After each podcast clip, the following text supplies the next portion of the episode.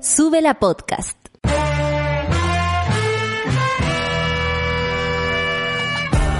Cuando despiertas en otra sintonía, ves las cosas que otros no ven.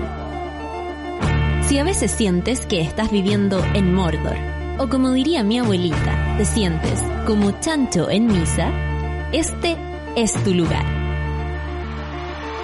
Bienvenido al grupo de contención más diverso de la historia. Para ser parte, solo debes escuchar al resto, participar a tu manera, reír fuerte y comprometerte a buscar más misioneros para esta comunidad.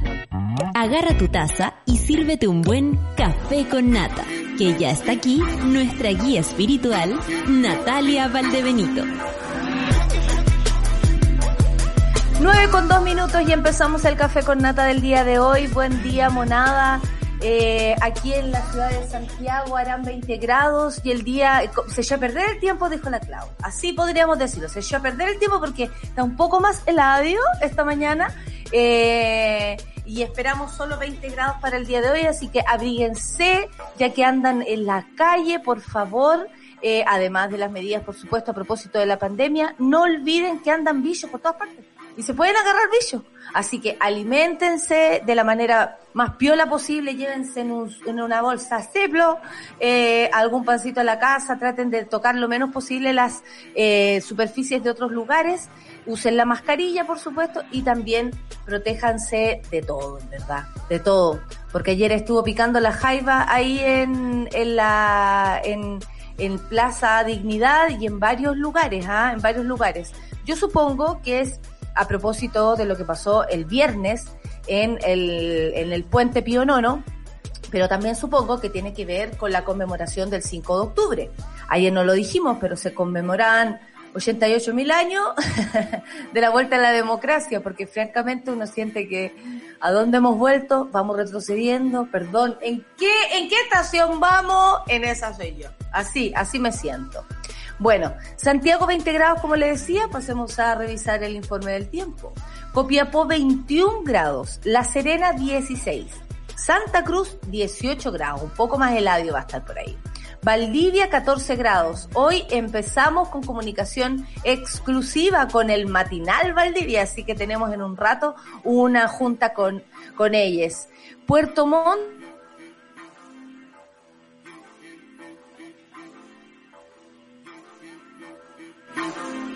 un abrazo gigante, pero porque me saca, mejor que me ponga así. Un abrazo gigante a Isla de Pascua. Listo, he vuelto. Eh, epidemia dos puntos. Marcelito. y que acá dice epidemia dos puntos y al margen. Marcelo. Pelando el cable muy temprano. ¿ah? Yo encuentro que muy temprano, parece como que estoy, estuviera borracha. Bueno, no es el caso.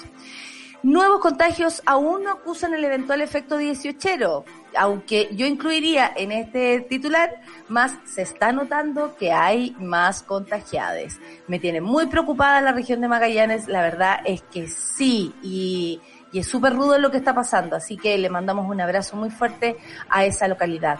Ex, ministro Jaime Mañalich dice que el examen PCR tiene una desventaja, fíjate, está poniendo en duda hasta lo que existe, finalmente. Lo que está diciendo Mañalich es que, bueno, lo que quiere es desdecir todo lo que se ha dicho en su contra, básicamente. Así que va a usar todas las artimañas posibles. En cualquier momento va a salir diciendo que el coronavirus no existe. Seis años de investigaciones por financiamiento ilegal de la política dejan 23 condenados y los vamos a nombrar porque queremos que usted sepa quiénes son. Fiscalía amplía investigación a otros carabineros por encubrimiento en caso de joven arrollado al río Mapocho, arrojado, perdón. Em, interesante es lo que empieza a ocurrir, ¿ah? el, el, mercurial, como le dice don Cencelio, al mercurio, un, un, un, tuitero muy importante, porque él siempre, él se despierta, yo creo que a antes que la sol, tipo 4 de la mañana, revisa toda la prensa y uno se levanta a las 7 y ya tiene todo el resumen de todo lo importante del día. Se pasa. Bueno, síganlo. El Cencelio, con C. Y eh, eh, eh, hay algo muy importante. Carabineros se defiende diciendo que efectivamente llamaron ambulancias y a equipo de rescate. O sea, cuando corrieron, y lo dejaron ahí, la verdad iban a buscar un teléfono. Ah, silencio reflexivo. General Rosas no asume responsabilidad. Oh, voy, a, voy a sorprender que estoy, voy a, simular que estoy sorprendida. Bueno, General Rosas no asume responsabilidad y se defiende ante parlamentarios. Y dijo, constantemente se ha pedido mi renuncia, pero no tengo un mandato presidencial que cumplir. O sea, en el fondo Rosas se pasa por el culo hasta Piñera. Y en realidad, si Piñera no le pide la renuncia, francamente no se puede hacer nada. ONU pide una investigación exhaustiva sobre el caso de carabinero acusado de lanzar al joven al río Mapocho. Se metió la ONU, así que Rosas, de esta libre no sales, hijo. Tal vez ahora estás disfrutando de un momento plácido en tu cama, porque dudo que te levantes temprano. Tienes cara de descansado siempre, buen cutis. Pero yo creo que les va a tocar. Este mundo ha cambiado y si ha cambiado también es para eso. Y Trump abandona el hospital. Jadeando, pero lo hizo. No dejen que el virus los domine, no le tengan miedo. Ella, bueno, nueve con siete minutos. Vamos a escuchar música. Vamos a escuchar a Sam Smith con Diamonds. Así es, café con nata en suela. have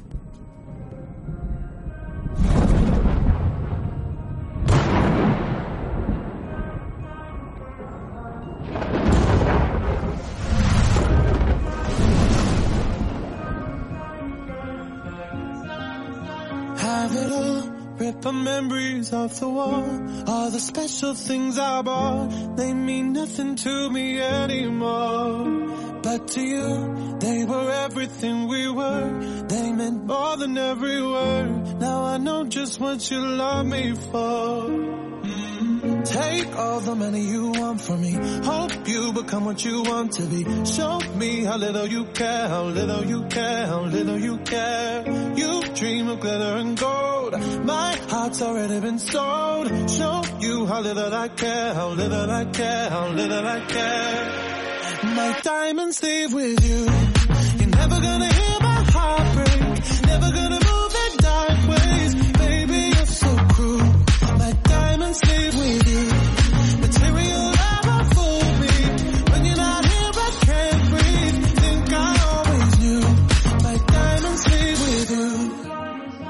Shake it off.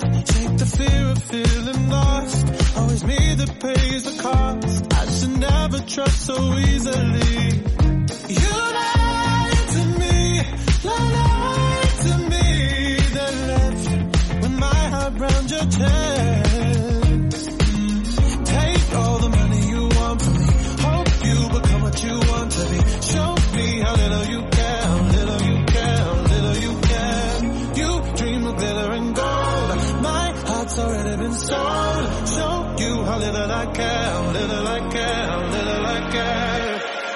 My diamonds leave with you.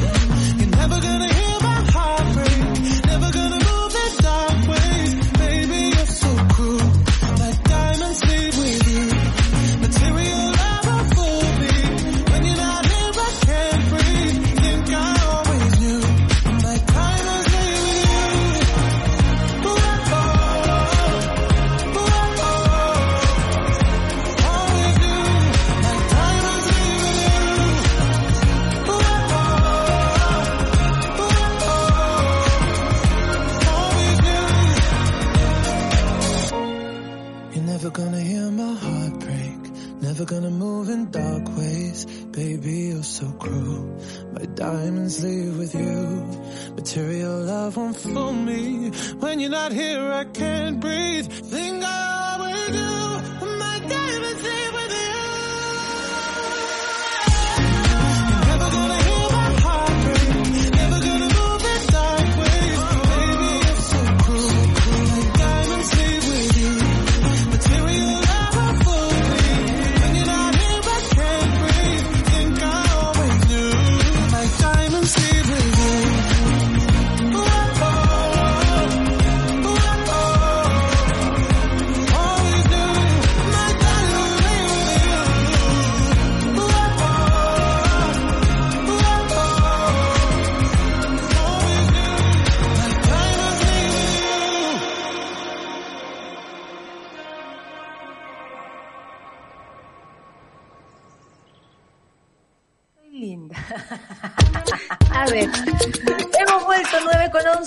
11 minutos y estamos acá para revisar, por supuesto, todas las noticias con quien está leyendo, no desde las 4, desde las 3 de la mañana, porque las son las 9 Nos dicen, eh, la, ¿cómo se llama? Freddy Turbina de las noticias. Dicen que no duerme. Eh, es real que no duermo. Te hago reír, eso, eso es lo bueno. ¿Viste cómo te despierto? Solcita, ¿cómo estás? Saluda a tu público que te espera todas las mañanas. Bien, aquí. Así como ahora entiendo por qué mi mamá decía Aquí, po. Y uno, y uno como, ay, pero aquí como, aquí como bien, aquí como bien, y así bien adolescente. Y mamá, aquí, po. Y ahora entiendo lo que es estar aquí, po.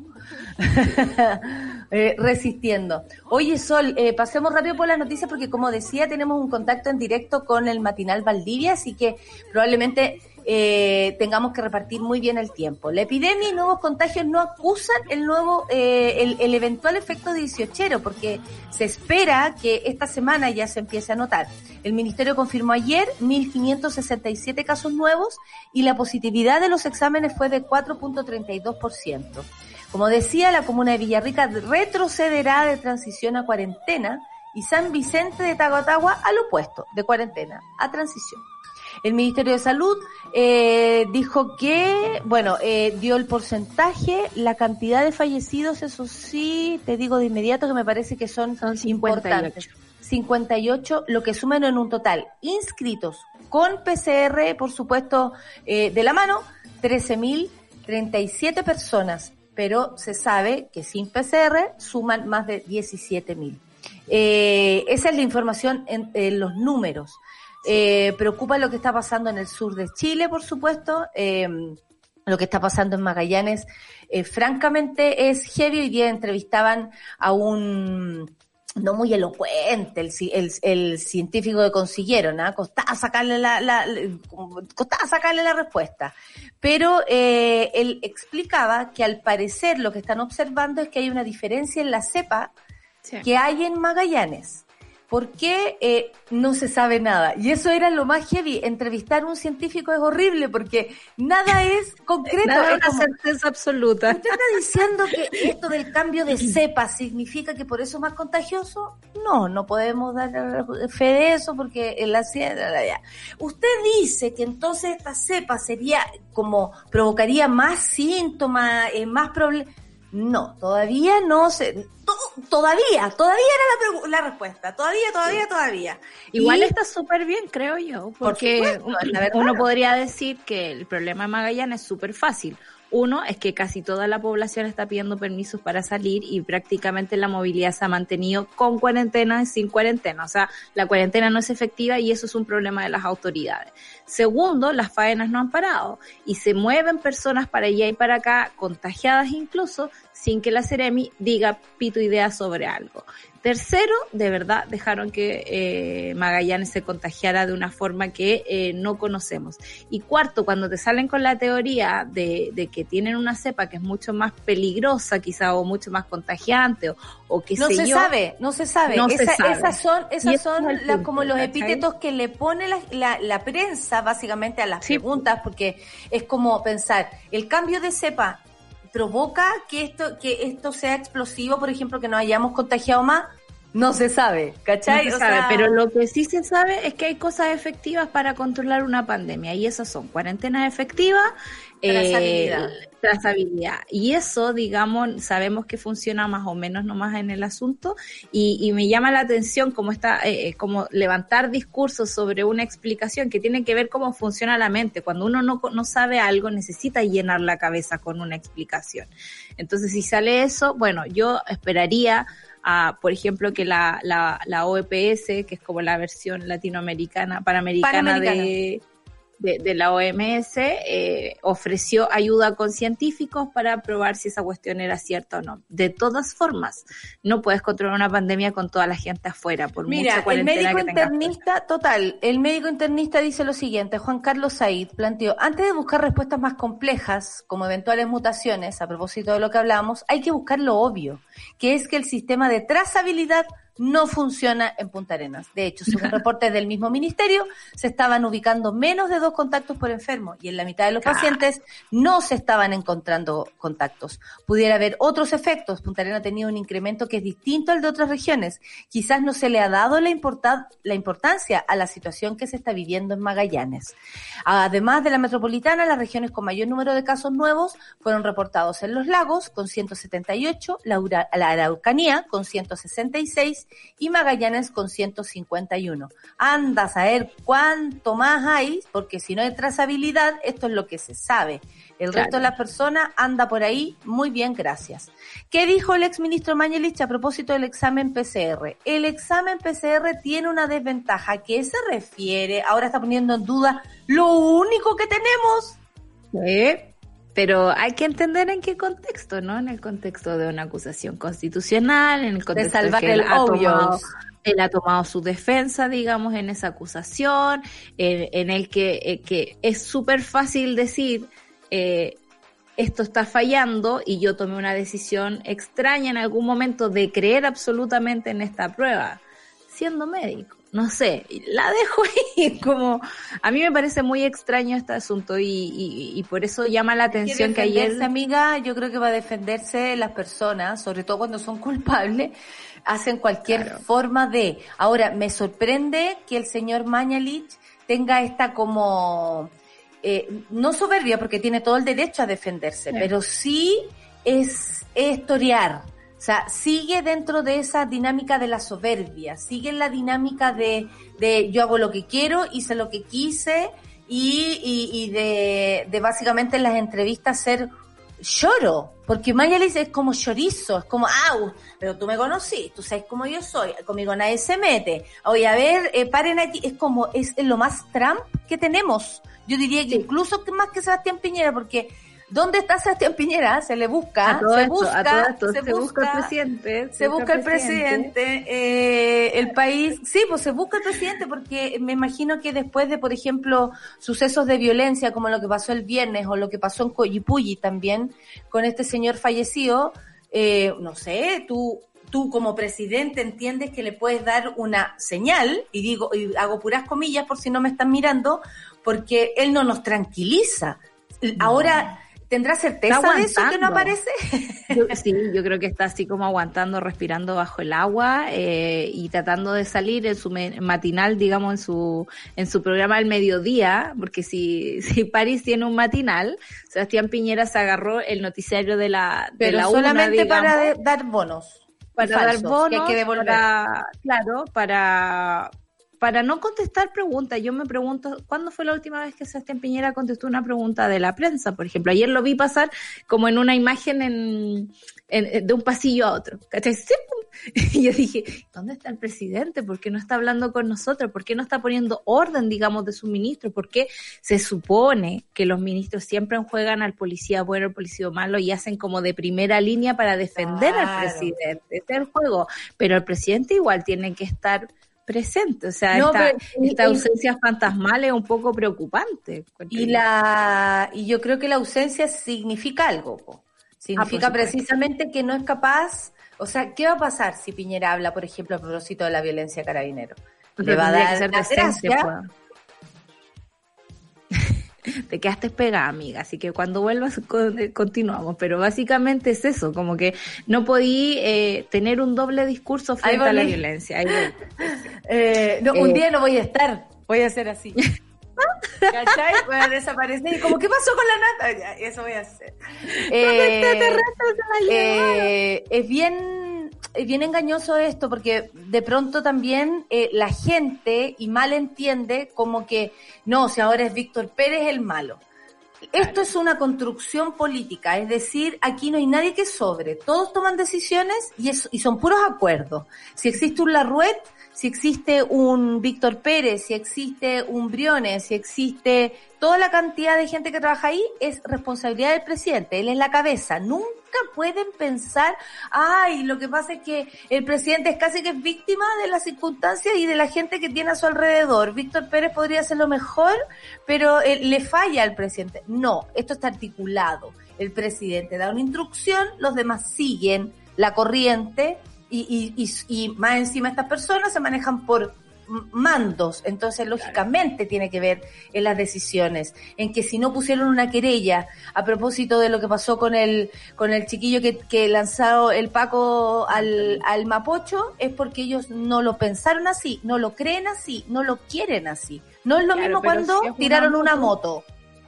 Una moto en la propiedad les importa mucho. Y por eso cuando Mañalich estuvo a cargo de la cartera del Ministerio de Salud, eh, sabíamos que ese toreo, no esa actitud era permitida por el presidente, porque si tú estás al eh, bajo las órdenes del presidente te seguís, digamos, lo que él te dice, y si te dejan decir la cantidad de burradas que se dijeron, como que nos fuéramos a tomar tecito o la nueva normalidad, o esa, respuestas como de, trabajo del, del ministerio. Y por eso, mm. siendo médico, es súper delicado cuando dice que hay una probabilidad de que un 20 o un 30% de las personas que se toman un PCR sean falsos negativos, digamos, porque el PCR no es una prueba que se haya inventado hoy para el coronavirus, es una cosa que se tenía desde hace mucho tiempo, que servía, por ejemplo, para la H1N1, no sé.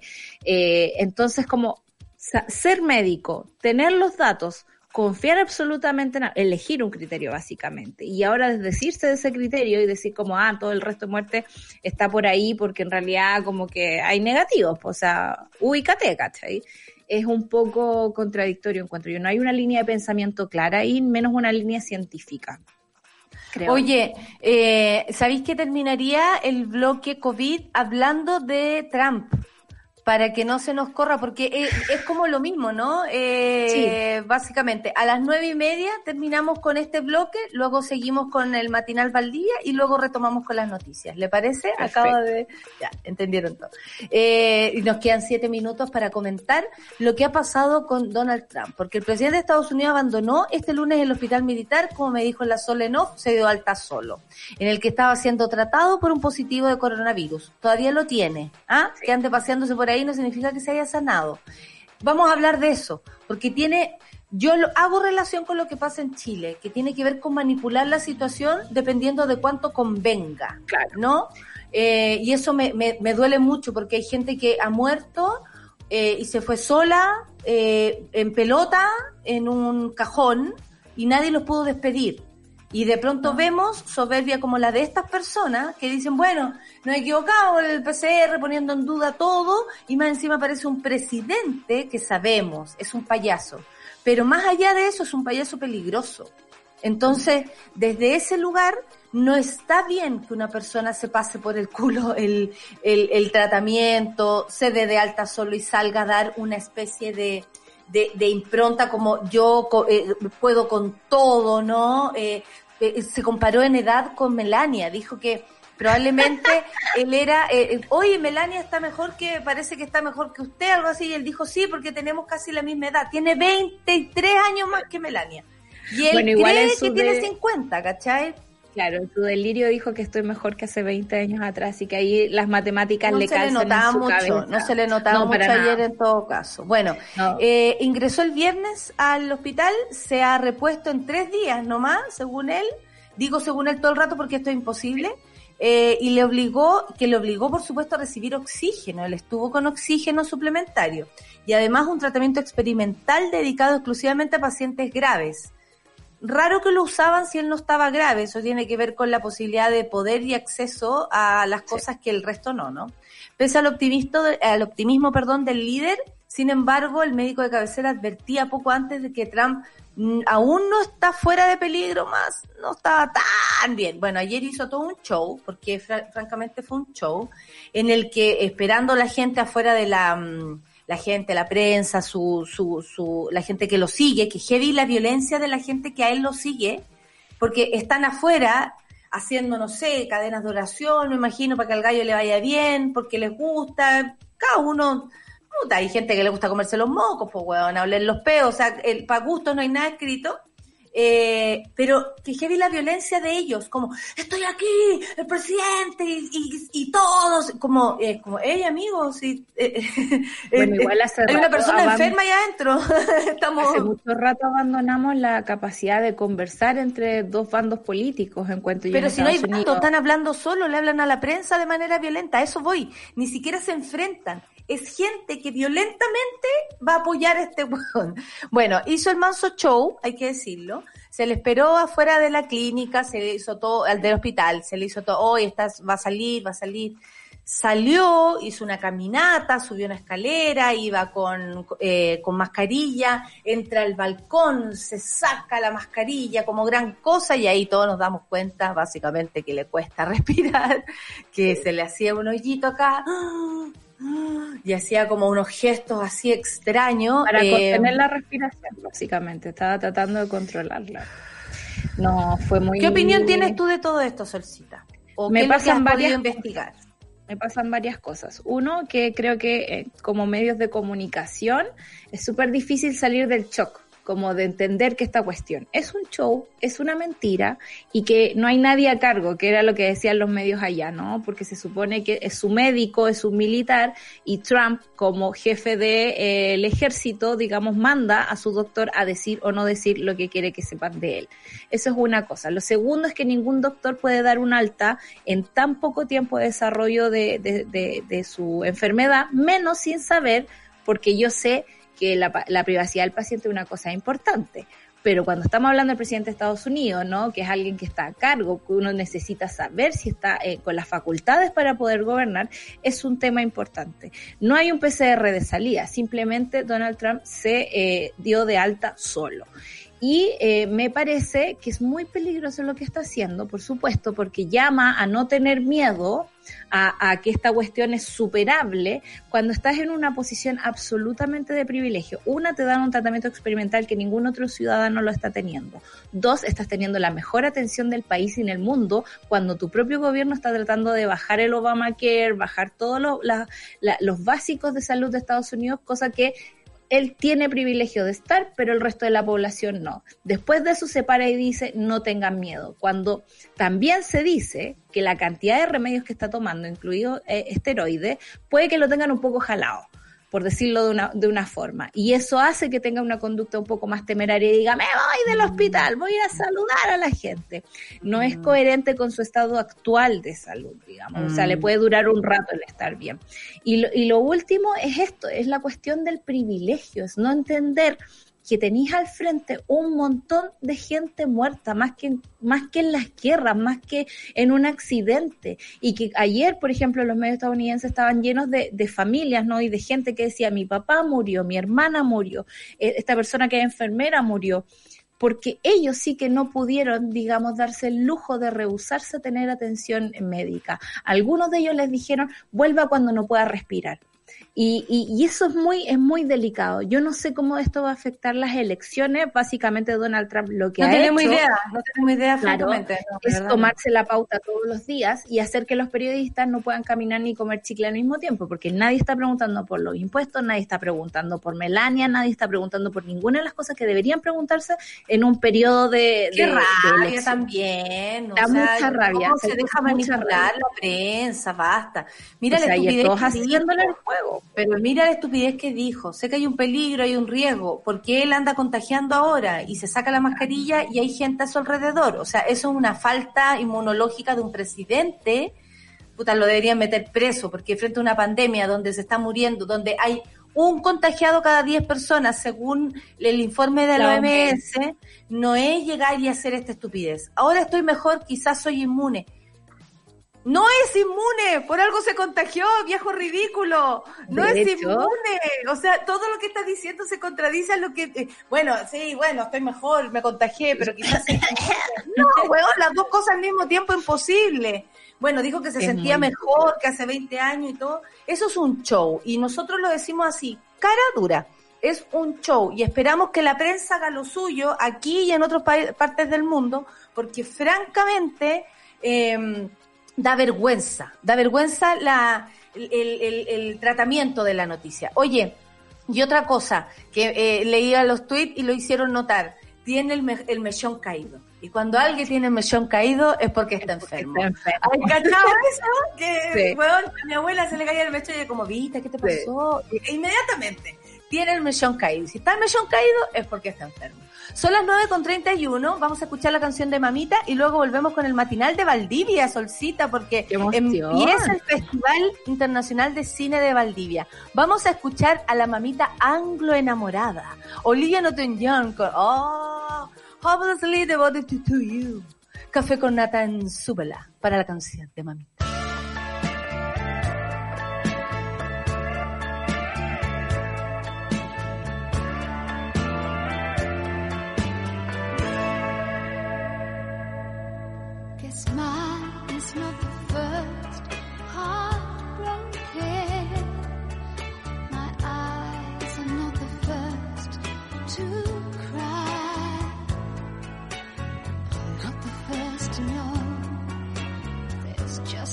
Get old.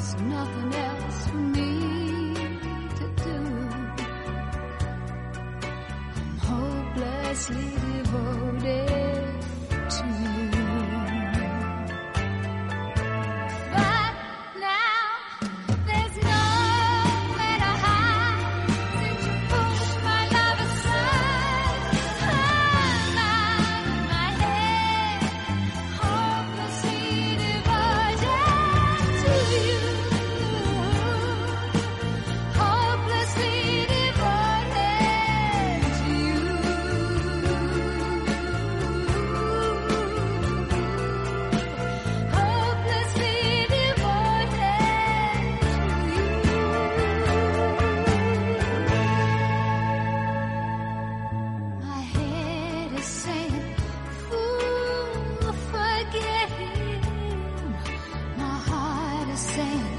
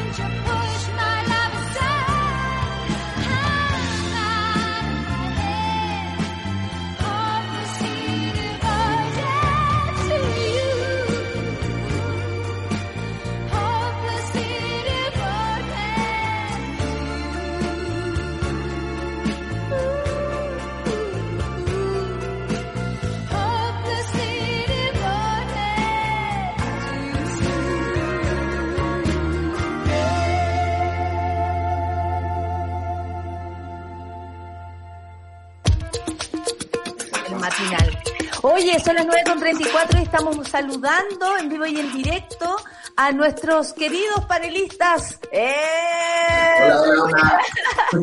del matinal Valdivia, Ingrid Vicense, gran actriz nacional, y Samuel González, gran actor nacional, compañeros de mi corazón.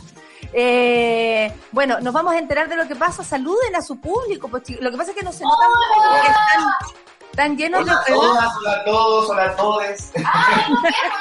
ahí estamos, ahí estamos. Saludos desde Valdivia, región de los ríos, acá en el Festival de Cine Internacional de Valdivia. Saludos a todas, a todos.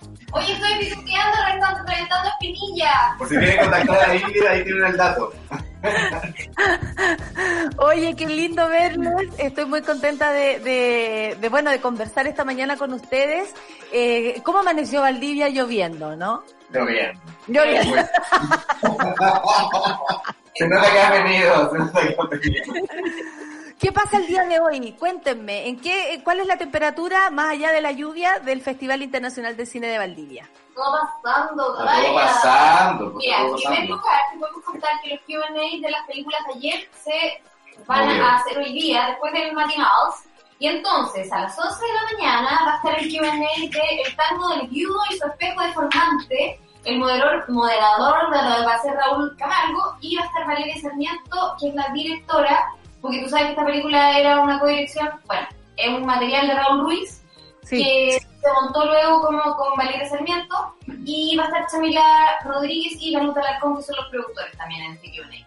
Y después, a las 20 horas, en la tarde, va a estar el Q&A de la película La Mujer de los Gatos, está de moderador Raúl Camargo, y van a estar participando junto a él Pedro Bodanovich, que es el director, y Karen Bodanovich, que es la protagonista de esta película. Así que ahí tienen dos actividades ya para la mañana y para la tarde para la gente que quiera estar viendo los Q&A de estas películas y que las vieron. Es importante que se conecten para que puedan eh, participar de este pregunta y respuesta de las películas. Oye, ¿cómo la gente se puede incluir en esto? Eh, ¿Inscribiéndose en ficvaldivia.cl, algo así? ¿Así de, así de sencillo? igual hay un como en, la página del festival, en ficvaldivia.cl, hay una parte con un instructivo, por si es que alguien tiene dudas. Pero pero es fácil, hay que llenar un formulario con el nombre, típicos datos y listo, una vez y ya después tú puedes conectar a lo que quieras. Ojo que las películas tienen una cantidad como de visualizaciones, eh, como un cupo, por así decirlo, como que simulan las salas, entonces creo que son 500 visualizaciones por película, para que la gente no crea que se puede conectar o hacerlo a la hora que quiera. Como dijo el Raúl en, en el de Clinic, que se enojó tanto por el titular, esto no es Netflix. es un festival, pues. Es un festival. se ven enteros. Claro. Muy bien, muy bien. Oye, ¿y de qué se trata el matinal que están haciendo ustedes? Sí, queremos saber. Nos gustó este programa. Sí, nos gustó No desde aquí, ah, desde otro espacio con más onda, más matinal allá abajo parece que en una pantalla está como pinchadito. Mira, vamos a estar hablando de lo que va pasando en el festival. Hay invitados en vivo, pocos, porque ustedes saben que el COVID-19 y, y, vamos a estar también con invitados virtuales. Hoy día está Blanco, que es un integrante pero estable todos los años del festival eh, ¿Quién más va a estar Está Jiménez también, que es el ah, actual director de la carrera de creación audiovisual de la Universidad Austral. Al fin tenemos carrera de cine en Valdivia. ¡Eh! Corresponde. amigo. El primer profesor, tú, obvio, ¿no? Obvio. Ya estoy, ya estoy Obvio, po, Hemos caminado todo esto para llegar ahí. Claro. Oye, y con, vamos a hablar con Luis Párez, un tema muy interesante que es como de cine y guerrilla, pero en el sentido de, a ver, eh, esto es de la, de, perdón, de la guerra civil española, que es muy contingente, porque en el fondo son los registros que se hicieron durante la guerra civil española, hay ficción y casi todo documental, y también hay híbrido documental con ficción, y que es muy como coherente con lo que se está haciendo ahora también, como con los colectivos registro callejero, Ojo Chile y todos los otros que están saliendo a la calle a registrar eh, material que después vamos a ver en los próximos años, como nosotros estamos viendo hoy, lo de España. Oye, yo lo único que espero es ver este matinal eh, todos los años. O sea, yo espero que esto siga porque francamente es una muy buena idea. Samuel y la Ingrid además en como una dupla fantástica y la Ingrid todo un descubrimiento en la animación, amiga, de matinales. ¿Me viste, Gaya? ¿Me viste a mí? Oye, ojo, ojo, no está en la pauta pero dicen que va a aparecer Joaquín Lavín. está invitado, está invitado. No, no está invitado. No está invitado, va a llegar. No está invitado. va a llegar, no.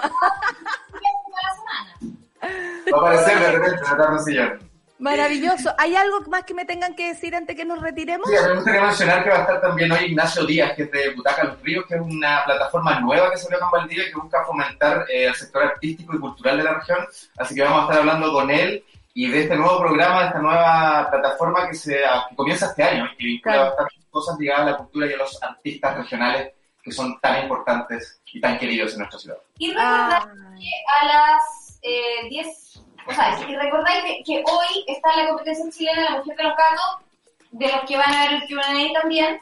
Eh, en la competencia de largometraje internacional está Cartas de una fanática de Whistler o algo así, a un fanático de Conrad, hermoso, de eh, Claudia Carreño Gajardo, que va a estar hoy a las 21.30 y Eh, Samuel, ¿quieres, seguir con la programación? Yo creo que más que nombrarla toda, yo le diría a la gente que se, que se conecte a la página del festival porque hay mucho material y muchas cosas que ver. Así aprovechan de hacer el trámite y de repente a la gente le da lata como rellenar el formulario, pero es fácil, háganlo y aprovechen de ver la programación del día de hoy que ya está disponible para ustedes, ya está sucediendo el festival. Así que motívense y vean las películas del futuro. Oh, maravilloso. Aquí termina este contacto en directo con el matinal Valdivia, animado por Samuel González e Ingrid Isense. Muchas gracias, se pasaron. Que sigan, que sigan. muchas gracias. Los queremos mucho, los extrañamos. chao, chao. Oye, qué genial, qué, genial. No, y aparte que tan, tan, tan eh, genuino. A, eso. Eh, muy de la parroquia, muy de, la, parroquia. muy nuestro estilo. Yo el próximo año voy a ir a puro huear. Que el matinal lo hagan ellos, francamente. ¿Qué voy a andar haciendo yo? Eh, a, mí me encanta en Valdivia que cada tres eh, lugares hay un lugar donde tomar cerveza. Así como que hasta en el río hay indicaciones. Así como, y nos miran los otros y nos hacen así. Sí, Mira, ahí se ve donde van a estar próximamente los animadores. Esta vez están como en un baño, pero ahora Ahora se ve el set donde realmente va a ocurrir el, claro, porque nos estamos preparando, todo es así, Solcita, todo es así. Oye, sigamos con las noticias del día de hoy, qué bueno, tan lindas. Una buena noticia entre, entre tantas otras cosas malas. El Festival de Cine de Valdivia es una buena noticia. Oye, eh, la Fiscalía amplía investigación a otros carabineros por encubrimiento en caso de joven arrojado al, al río Mapocho. Eh, sí, siguen existiendo nuevos antecedentes de lo que pasó, porque además, más allá de los antecedentes que se puedan ir recabando a propósito de la investigación, los carabineros están dando declaraciones al respecto, lo que comentaba en la mañana que leí que ellos sí llamaron a, socorro, ellos sí llamaron a los a, yo no sé cómo nadie no los interrumpe en el momento y les pregunta cuál es su sentido de la urgencia. Es como, hay una persona boca abajo en el río, capaz que ahogándose, pero no, me voy a llamar una ambulancia mejor en vez de sacarlo. Entonces, de verdad, parece, suena pura chiva todo lo que dicen o que realmente creen que ese es el, son, son, son los métodos que hay que usar cuando hay una persona en, emergencia. Es que no tenemos razones para confiar, ese es el punto. El domingo en la audiencia de formalización del carabinero Sebastián Zamora, la fiscal Jimena Chong, que a todo esto, noticia aparte, ha tenido un montón de problemas eh, asociados a las amenazas. Claro. A las amenazas, tanto así que lo tuvieron que poner en consideración en fiscalía, amiga. Sí, porque las amenazas salieron así en, en masa apoyarla. en su defensa, por supuesto. Sí, qué bueno. Y bueno, la fiscal Jimena Chong no solo logró que se estableciera la prisión preventiva para el uniformado, algo, digámoslo aquí, inédito, sino que además dio cuenta de los intentos por encubrir la acción presuntamente criminal como una detención, que como quedó demostrado, jamás sucedió. De acuerdo con los antecedentes de la Fiscalía, la noche del viernes, poco después del incidente, la policía le envió a la PDI una minuta de entrega del detenido, un acta de información de los derechos del detenido y tres declaraciones de funcionarios policiales, o sea, todas estas personas incluidas en esta investigación. En estos documentos, sí, manso movimiento. En estos momentos, en estos documentos, perdón, y en una llamada telefónica realizada a la fiscalía, los carabineros intentaron encubrir el hecho según la fiscal Chong. En esa línea, la profesional detalló que funcionarios de la primera y de la cuarta comisaría de Santiago realizaron cuatro llamadas telefónicas entre las 21.09 y las 23.30 a los fiscales del centro norte de turno. En las, dos en las primeras dos, perdón, dan cuenta de que el joven cayó al río sin asumir ninguna responsabilidad, o sea, contaron el hecho. Eh, en las dos segundos eh, y en las dos segundas llamadas comienzan a hablar de una detención. En la última es el mismo Zamora quien acompañado de otra voz masculina que al parecer a, quien le pide indicaciones como ¿qué digo? ¿qué hago? asegura que el menor de edad fue detenido estando en la clínica Santa María a eso de las 20:40 por personal de la CIP de Carabineros. Todo esto, por supuesto, sería falso y buscaría hacer pasar la situación como una detención, cuando lo que en realidad ocurrió fue una agresión y el posterior abandono del joven, que obviamente hace que esto vaya en escalada, ¿no? ¿Quién quedó, hay que decirlo, inconsciente y boca, y boca abajo en el río? eh, muchos decían que, que, bueno, la juventud, porque cayó de 7 metros y al parecer los daños que tiene, más allá, yo creo que el trauma es el gran daño. Eh, lo que, lo que queda en ti, en tu corazón, la familia, este, esta imagen, la familia incluso pidió que, pidió que la imagen no fuera más eh, mostrada. Eh, por, porque le porque revictimiza a Anthony sí revictimiza pero también concientiza a cierta parte de la población que todavía no entiende el daño que hace Carabinero. O sea, yo pondría como esas dos. Eh, obviamente, tú como víctima no quieres verte en esa situación, tu madre tampoco. Pero ¿cómo explicamos lo que hizo Carabineros? No digo yo que la vaya a promocionar la foto en todo caso. Por eso prefiero, a mí me gusta mucho lo que está haciendo la Fiscalía en este momento, porque recordemos que no tuvo empacho en detener un montón de gente durante el octubre pasado y mandar ayer también preventiva. O sea, hay una, no hay una, una simetría en todo el actuar de, de, la Fiscalía, ¿no? Pero lo bueno que está pasando ahora es que al fin se está moviendo el asunto y era algo que recordaba incluso Rosas ayer en la audiencia, porque ayer tú sabes, instrumentalizó todo lo que pudo, sacó a las carabineras quemadas, como la fiscalía no ha hecho nada, pues no ha hecho nada, ahora que está rapidita, ojalá también se apure con Bueno, hay que decirle que ahí aparecieron las GoPro, porque aquí no aparece. Claro, pues. Eh, también dijeron eso, que son pocas las GoPro, que no se usan todas acá en Santiago, que les faltan, ustedes saben. Eh, como diría mi abuela, déjame hasta ahí nomás. Pero el punto es que había un montón de, de, gente en esa audiencia también que decía, estaban persiguiendo a un criminal, esto no debería ser tan grave como lo que están hablando, y aunque tienes la imagen frente a tus ojos, tu corazón sigue eh, pero amarrado a esa idea que tenía en tu cabeza y que en el fondo la no deja entrar a la realidad. A mí eso me preocupa, ¿cachai? O sea, que nuestros legisladores tengan ese nivel de miopía, ¿no? Y que se dediquen en la audiencia a mandarse saludos o francamente a mostrar apoyo, eh, es como raro, como que no entra en el territorio de la investigación. Y eso me tiene un poco como choqueada, porque por más que no sé, eh, es súper interesante hacer el ejercicio de ver cómo los medios internacionales han tratado esto. Yo he estado monitoreando un montón de cosas y son absolutamente claros.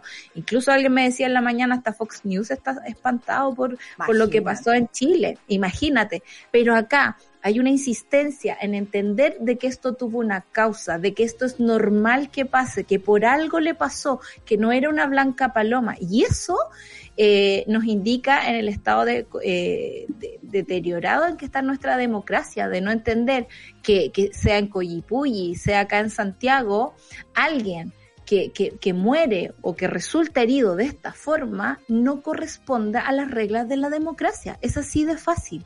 O sea, me, me parece tan instrumental la forma en cómo se ha hablado de este caso y más aún las cosas que dijo Rosas ayer que yo estoy como un pelín espantada, debo decirlo a mí no me espanta porque no ha sido capaz de dar cara, se escondió el primer momento, eh, pareciera no estar a cargo de la institución básicamente, porque francamente es como un Paco puesto ahí a dar cara de vez en cuando, a pagar consecuencias si es que las va a pagar, pero no se entiende su no se entiende eh, para mí por lo menos cuando lo escucho o cuando veo que hace esta cierta cosa es como que de verdad es una persona que tiene un nombre, un cargo, pero no representa ni una autoridad ni, ni un pensamiento de cómo hacer las cosas. No le, yo encuentro que no le da tranquilidad ni a los pacos, ni, ¿por qué? ¿Por qué lo digo? Porque si esta persona no es capaz de asumir esto como un problema de la institución, esto quiere decir que los únicos que van a pagar este hecho y otros van a ser quienes lo cometan. O sea, los pacos están en absoluta indefensión, más allá de cualquier cosa. Porque lo que va a hacer Rosas es salvarse solo. Entiéndanlo. Y, creo, y creo que queda súper claro, porque más allá que ellos tengan estas artimañas para defenderse, que es lo que dejó claro la, la, la, la fiscal Chong, artimañas como para mentir, ¿no? Mentir. Decir que el tipo, que, que el niño que cayó eh, tenía delitos falsos. Inventaron un, un, un, prontuario. un prontuario falso. Claro, mentir respecto a eso, a decir que estaba detenido, ahora decir que sí le querían, sí le querían prestar ayuda. Sorry, pero las intenciones no sirven. Entonces, a propósito de la investigación, sostuvo la, la fiscal Chong que la conducta posterior del imputado tiende a mediatizar y derechamente procurar encubrir como una supuesta detención las circunstancias que rodean el acto homicida. Eh, con estos antecedentes, la fiscal, la Fiscalía Centro Norte decidió ampliar la indagatoria a más carabineros, porque obviamente el que anotó, el que escuchó, el que le creyó, el que estaba hablando al lado y el mismo Paco involucrado, incluidos otros de rango mayor que el uniformado detenido, persiguiendo esta vez los delitos de obstrucción a la investigación, falsificación de documentos públicos y encubrimiento. En esta misma noticia tenemos también, por otro lado, que el general Rosas se defiende y no asume responsabilidad, eh, diciendo constantemente se ha pedido mi renuncia, pero tengo un mandato presidencial que cumplir. O sea, diciendo a mí me tiene que llegar el presidente. Eso lo sabemos, no, no, eh, no es un dato nuevo.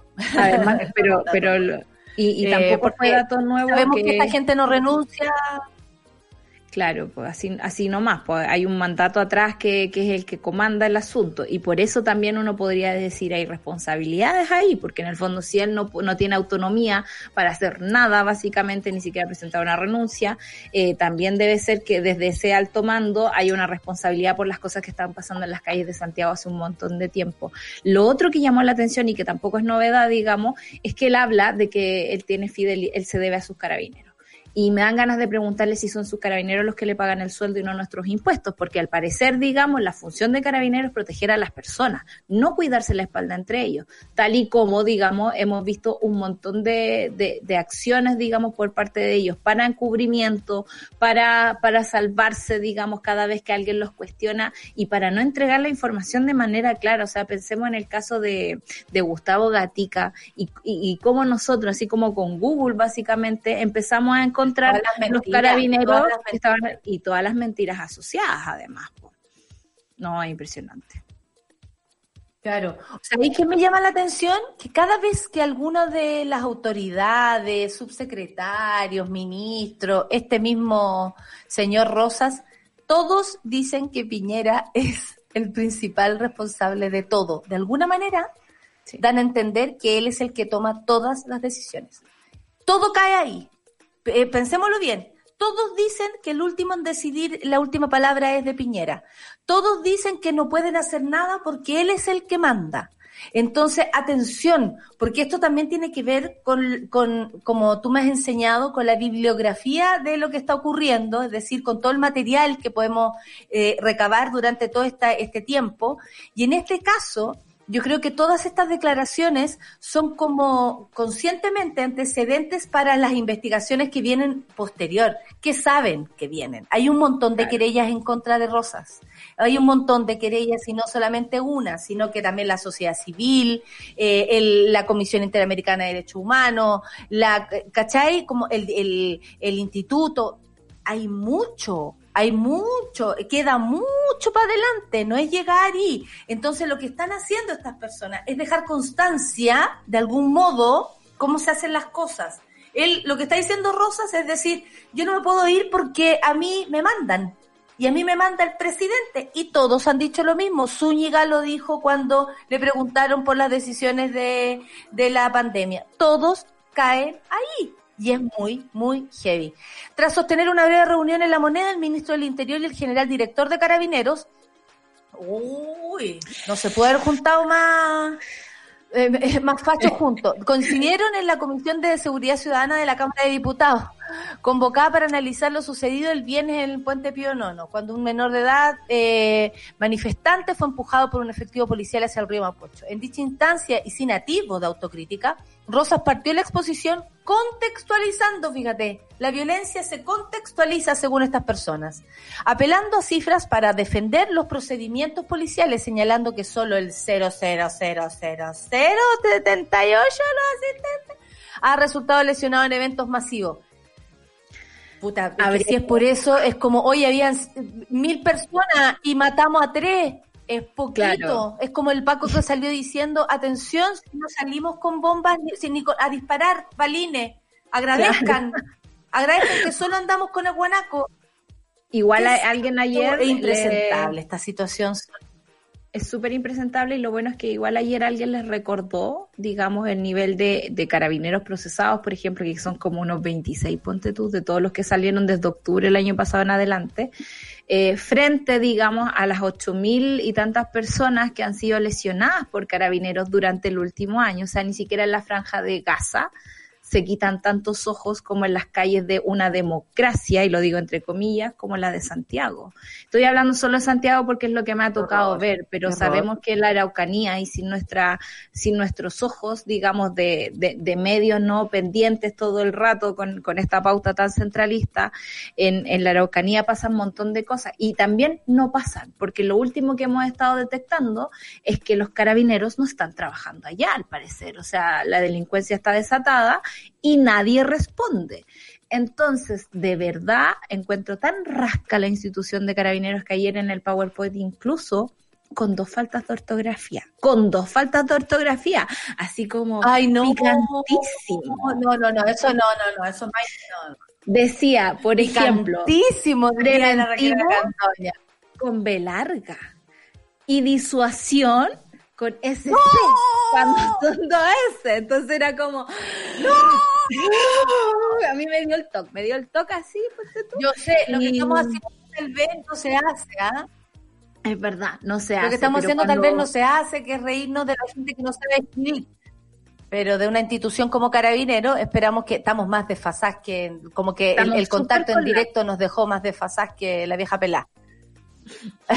estamos con jet amiga, estamos, con, jet Estamos con bueno, eh, lo que dijo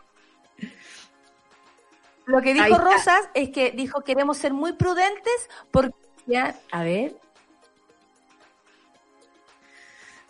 Preventivo. Preventivo. Y solo quiero oh. recordar que está ahí exponiendo. Mira, porque uno siempre está, uno está documentada. Sí, pues. Está ahí exponiendo en el Parlamento, no está ahí hablando con, con tu gente en la oficina, ¿cachai? O sea, de verdad. Amigo, por favor, una pasada por, por Google. Como el Google te, te, te corrige la ortografía.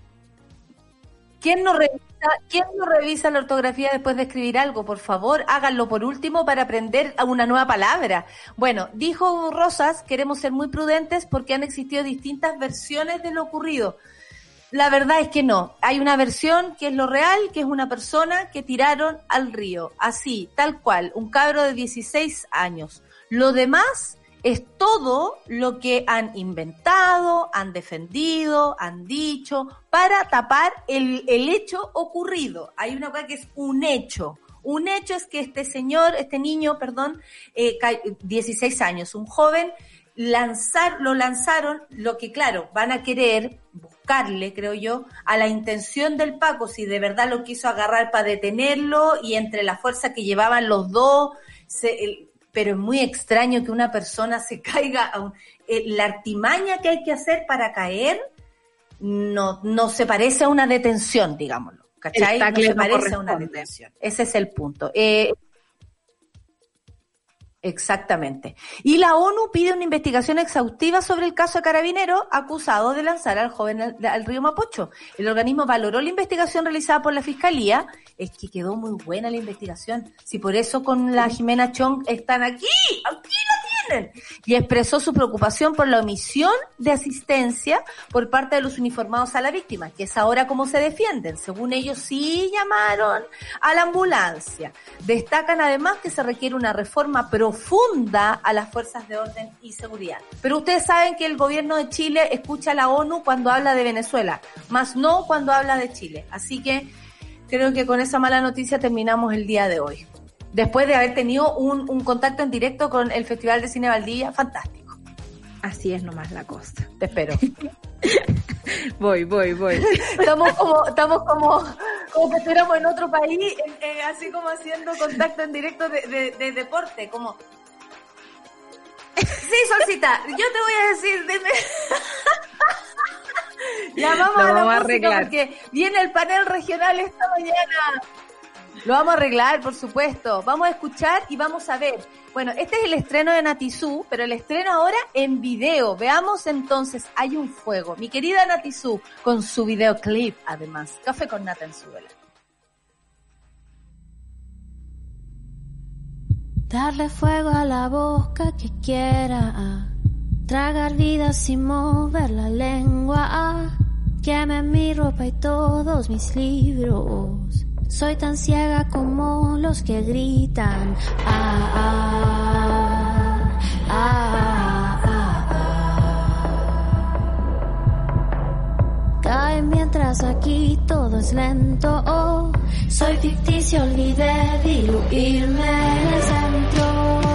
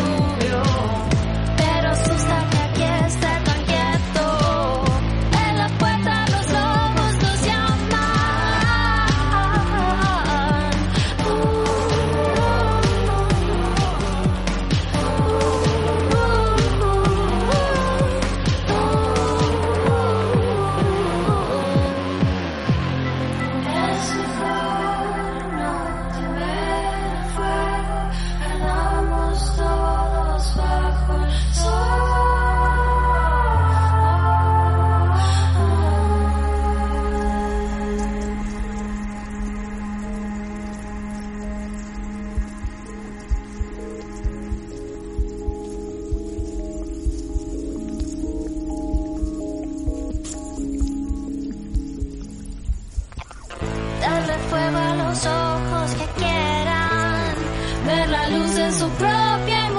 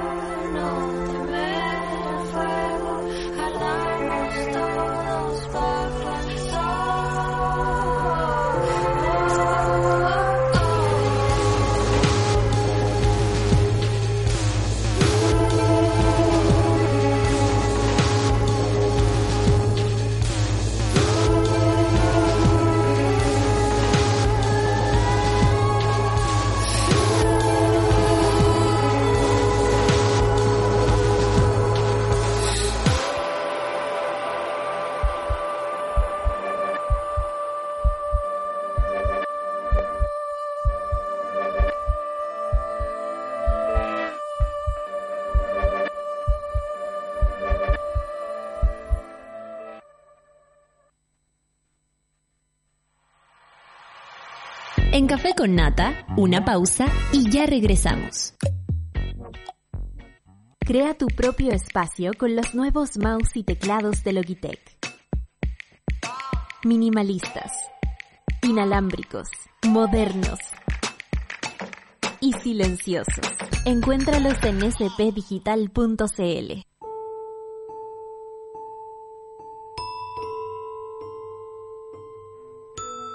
El cine es conexión entre seres humanos, es una ventana al mundo. El cine cruza todas las barreras para encontrarnos a través de la pantalla.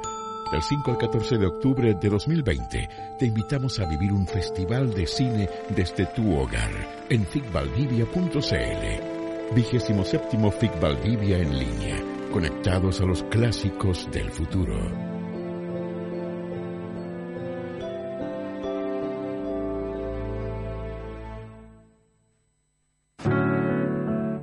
Súmate a Sube la Club. Sé parte de nuestra comunidad de socios porque hoy, más que nunca, necesitamos periodismo independiente y medios que te informen y acompañen. Entra a subela.cl slash club y ayúdanos a construir un nuevo medio para un nuevo Chile. Te estamos esperando.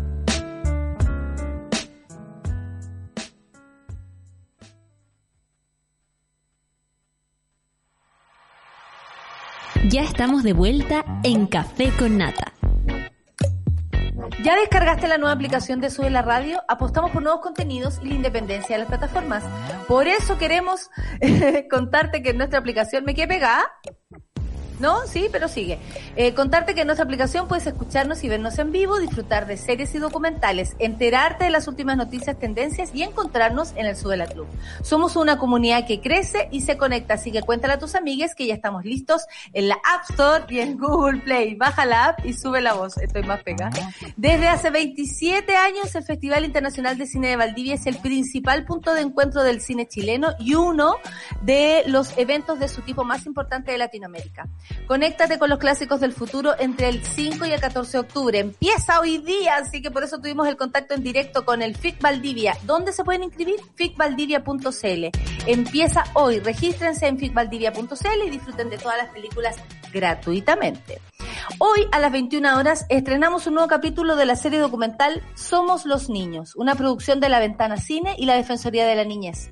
Conéctense a subela.cl a nuestra aplicación para conocer la historia de Chico Mike, eh, Macker, Diego López, eh, que tiene 16 años y que desde muy pequeño se ha dedicado a reutilizar materiales para crear novedosos inventos. Somos los niños. Hoy a las 21 horas, subela.cl y por supuesto en nuestra aplicación. No tengo cortina, pero yo sigo pegada ahí, po. Y más encima haciendo como un... como así. ya vuelvo, ya vuelvo. Oye, eh, van a escuchar a continuación las voces de nuestros queridos corresponsales. No, mentira. Este es un panel que voluntariamente les amigues se atreven a venir y agradecemos muchísimo. De verdad que sí, porque es un aporte para nuestro programa. Desde Iquique nos saluda Karim Buadala, ¿así se dice? No, Bujadla.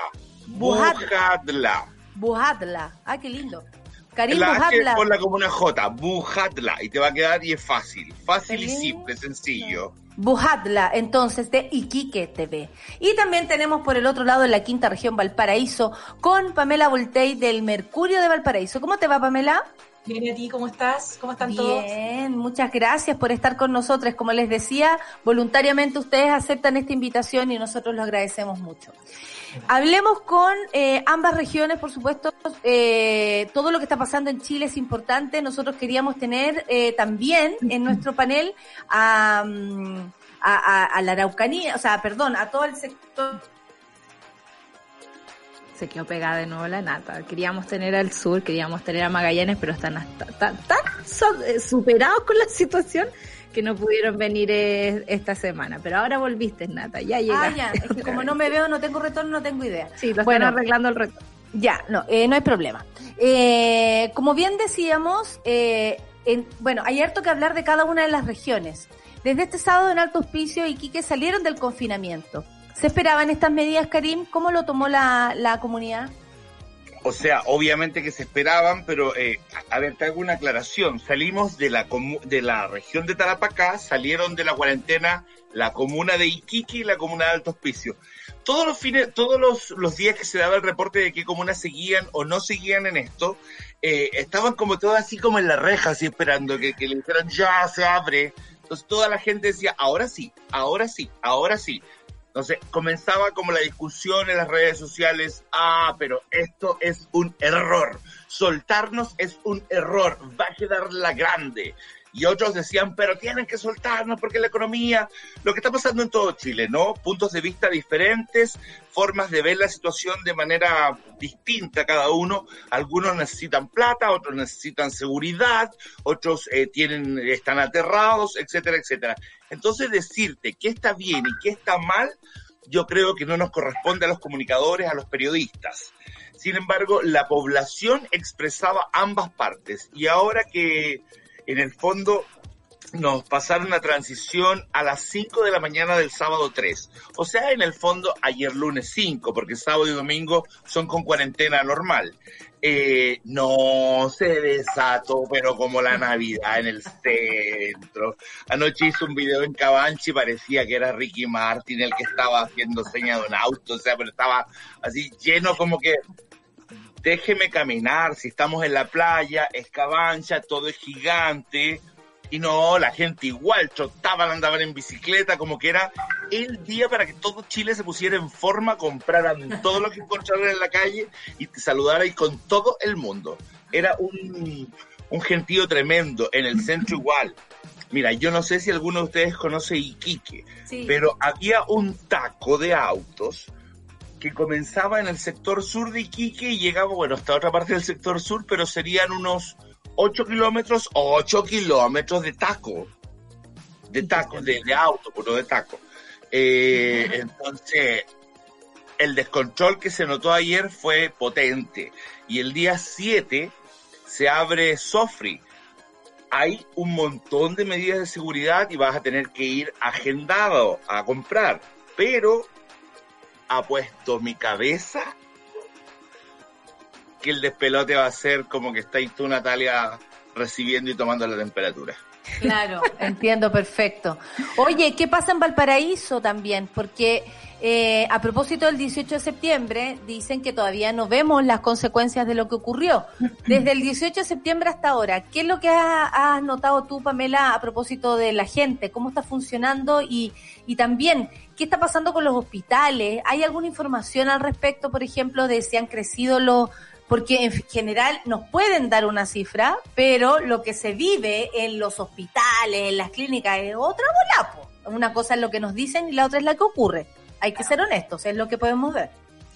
Claro, mira, eh, actualmente la ocupación de las camas UCI es de 84 personas en los hospitales. Eso, eh, bueno, es alto. Eh, estamos hablando de personas COVID eso, eso es alto, pero, eh, pero ha sido más alto, de hecho. Mm, Hemos estado bordeando los 100.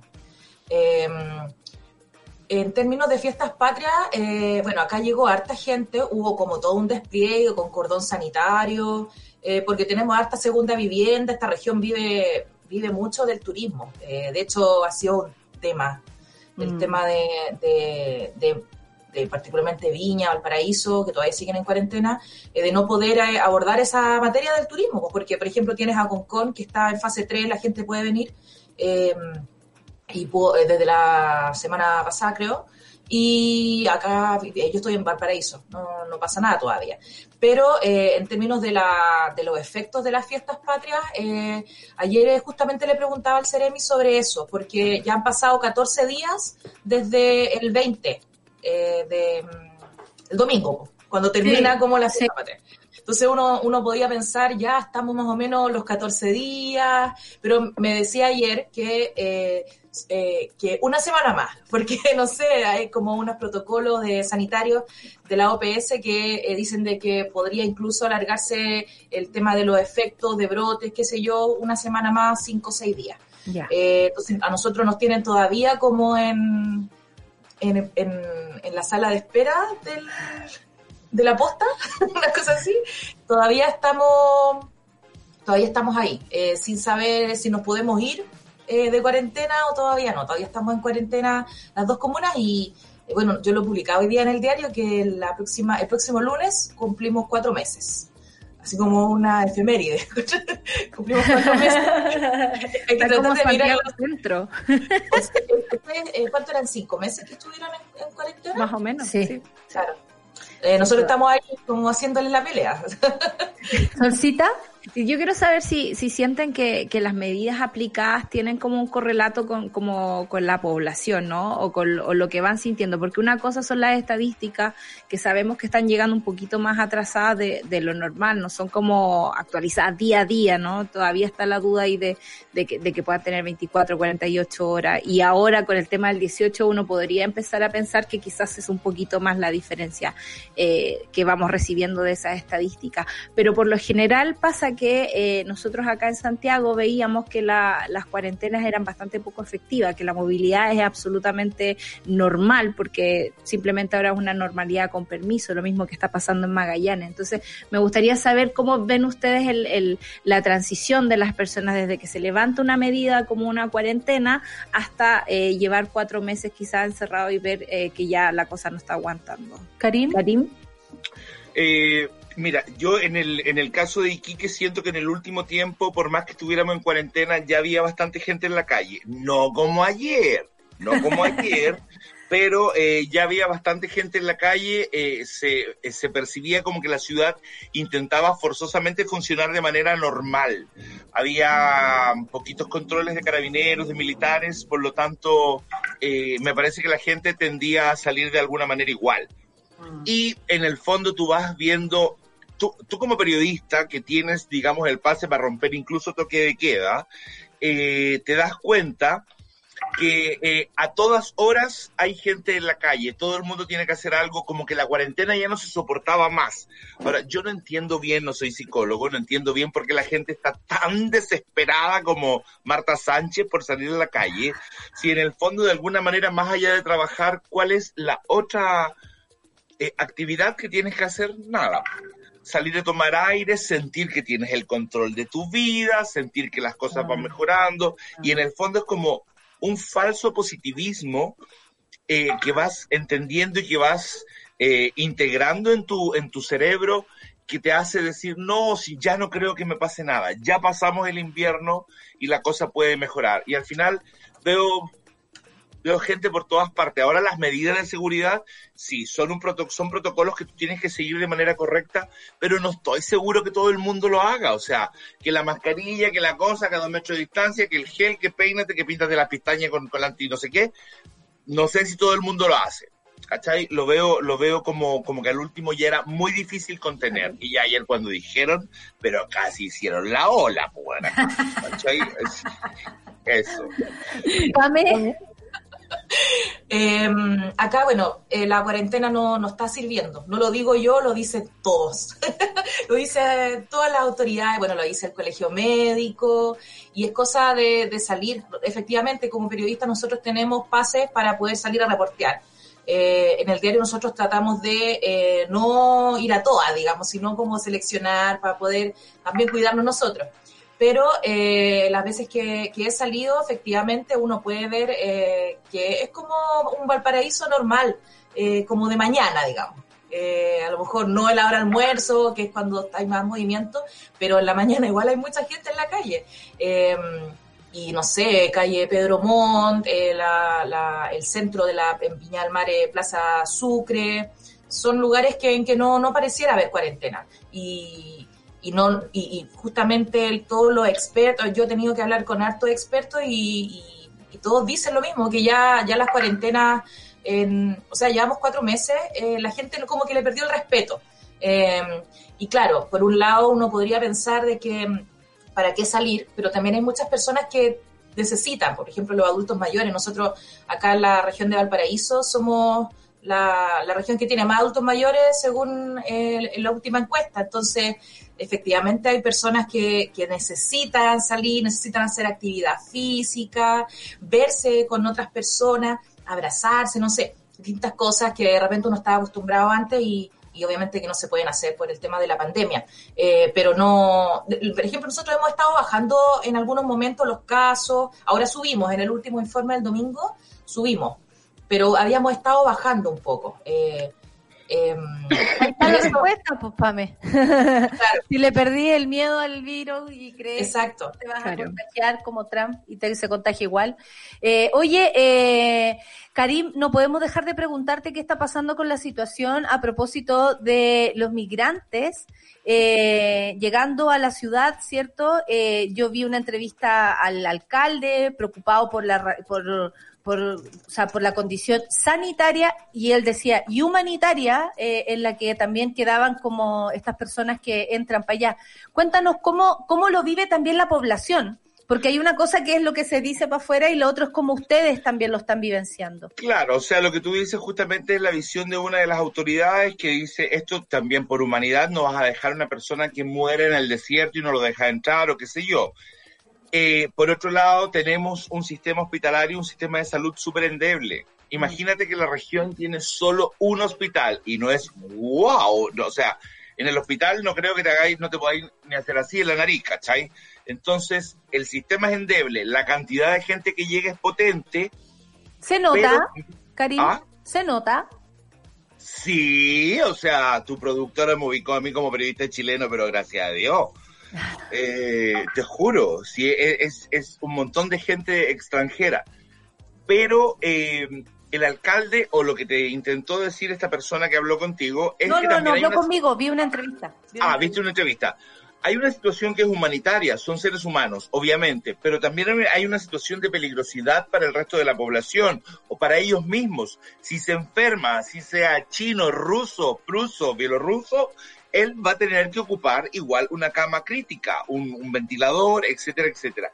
Entonces acá, según lo que yo veo de, la, de parte de la población, es que hay eh, opiniones también encontradas. Hay muchísima gente, mira, a mí Natalia no me gusta mucho hablar del tema porque eh, yo en algún momento con, con, algún, con algún gobernador tuve un, un, choque fuerte porque me dijo, ¿usted está en contra de la migración? No, le digo, no estoy en contra, solamente que creo que debe ser un poco más ordenada. Y me dijo, ¿y usted de dónde viene? ¿O cree que el Bujadle es Aymara? O no sé qué. Y se, se puso como un poco histérico.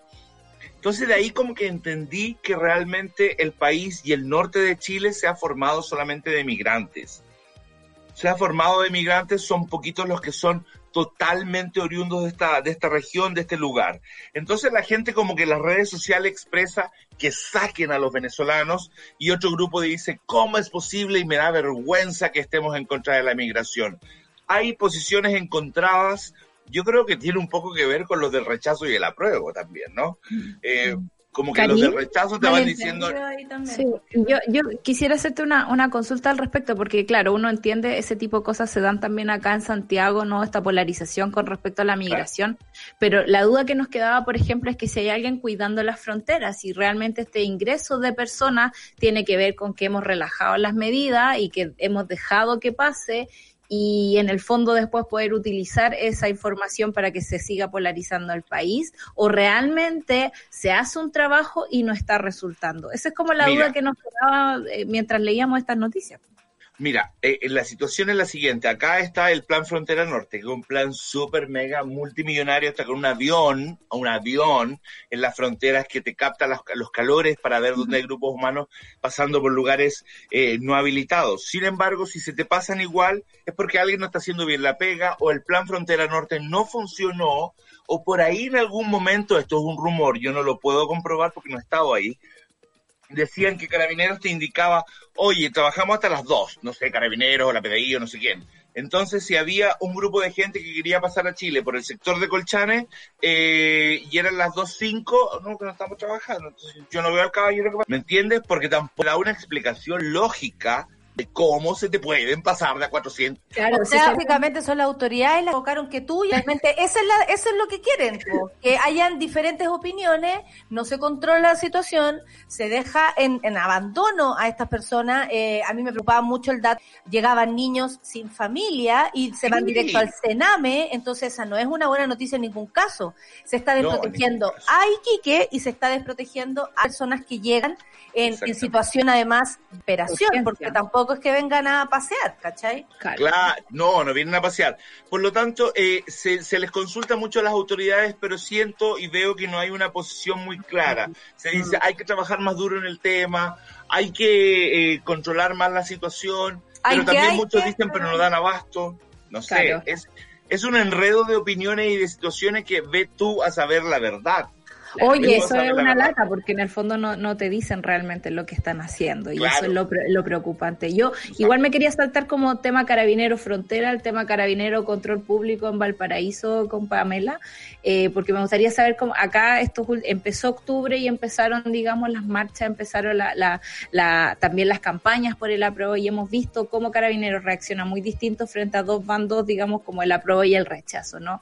¿Cómo han visto las calles de, de Valparaíso? ¿Ha salido gente? Porque uno empieza a recibir videos como de todo Chile de que la cosa Ayer, 5 de octubre, también estuvo movida la cosa. Si no, acá no ha sido tan, eh, tan movido como en Santiago, aparentemente. Eh, y no, a ver, eh, nosotros tenemos acá un movimiento político bien interesante eh, y bien potente también, no solamente por el lado de la derecha, sino que también de la izquierda. Tenemos acá el alcalde, varios diputados, bueno, hasta el Congreso, eh, pero no, no se ha visto como algo tan fuerte como en Santiago. la gente es que además piensa que Valparaíso sigue en cuarentena, entonces tampoco es tan fácil como llegar y bajar a a bajar. Yo también estoy en un cerro. Yo estoy en un cerro que no puedo bajar a pata, digamos, así. Uh. Claro. Entonces, eh, pero claro, a lo mejor otros vecinos podrían llegar y bajar eh, a pie al centro, pero está el tema de la cuarentena, entonces no es tan fácil como llegar y, poder marchar, manifestarse. Eh, pero efectivamente acá en Valparaíso, en los momentos en que estaba más eh, más movido el tema de las manifestaciones, si habían situaciones, bueno, todas las, nosotros, nosotros también eh, hay un caso de Matías Orellana, que es un, joven que también eh, perdió un ojo el año pasado. Es, un tema complicado, o sea, nosotros vemos desde acá lo que pasa en Santiago ahora. y asusta. Sí, es que imagínate, más encima estamos ahora a seis, esto fue la semana pasada, comienzo octubre y como que uno se, o sea, no sé, no sé qué va a pasar. Oye, y Karim, ¿cómo se ve el ambiente a propósito del plebiscito? Allá en polarizado, polarizado, agresivo en redes sociales, se dicen un montón de cosas. A mí me parece que somos eh, eh, no te puedo decir solamente los chilenos, me parece que es un tema de, del, del, ser humano defender lo que tú quieres, pero con mucha agresividad. Me, me parece que faltan muchos argumentos, me parece que hay mentiras de ambas partes que las ponían en una red social y se viralizan y todos te creen, o sea, todos te creen que te van a quitar la casa y que hay que caer en el aire, si, si, por el apruebo.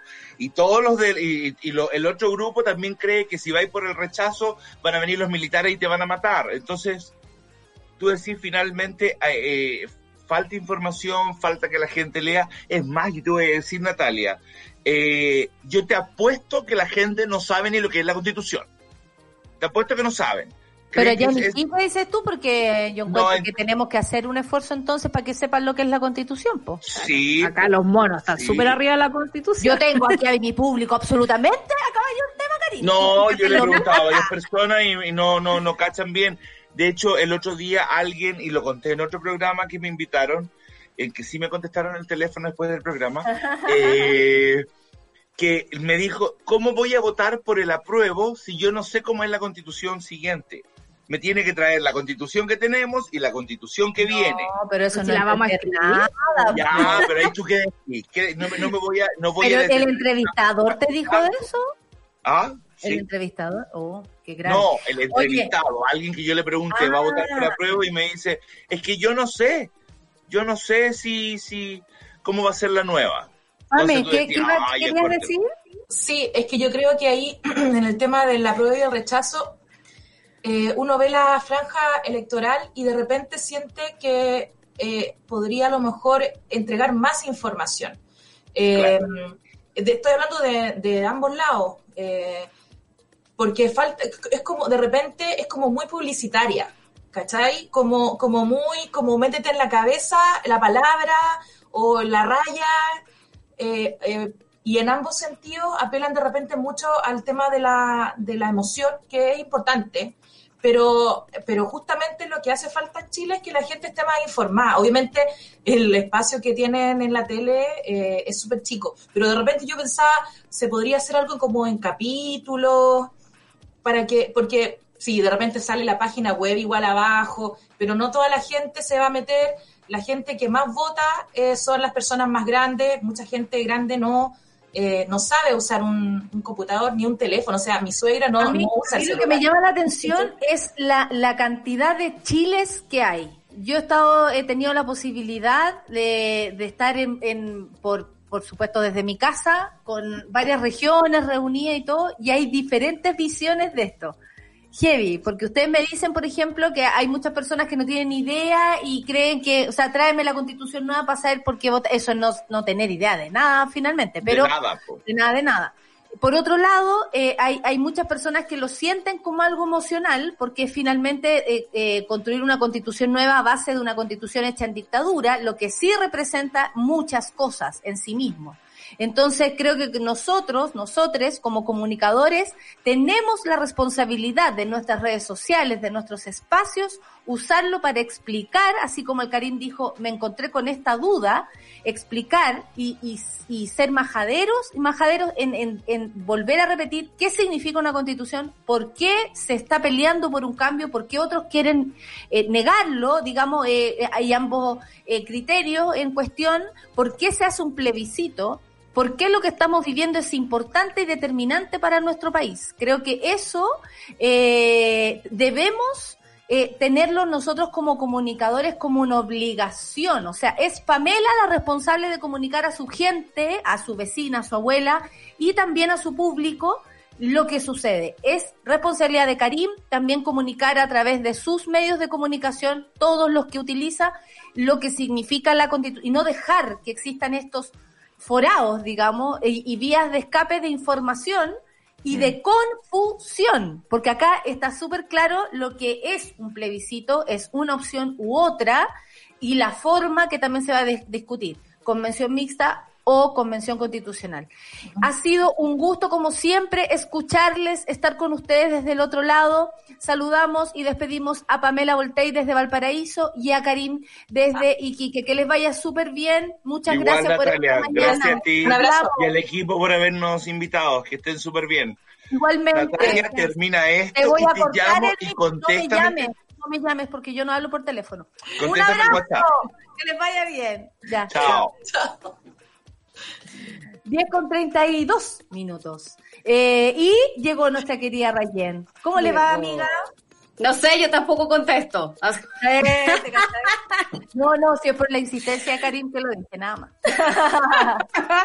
Oye, eh, nuestras dos invitadas hoy día nos contestaron el tiro y dijeron que querían estar presentes y conversar con nosotros porque vamos a hablar en el programa de hoy acerca de desempleo, pero vamos a cruzar dos perspectivas. La de género, porque sabemos que hay un tema sumamente relevante ocurriendo en el lado laboral para las mujeres. No solamente nos estamos quedando sin pega, el subsidio que se dio a la contratación de las mujeres 20 lucas. 20 lucas de diferencia y bueno, eh, sabemos lo que eso puede provocar. Y por cierto, las eh, alertas que han puesto distintas organizaciones eh, sobre lo que significa además el retroceso prácticamente de 10 años en la incorporación de la mujer al mundo laboral a partir de la pandemia. Ese es un lado. Pero por otro lado también está el que hay que tomar decisiones sobre eh, desde el Estado en qué área se inyecta dinero para esta reactivación económica.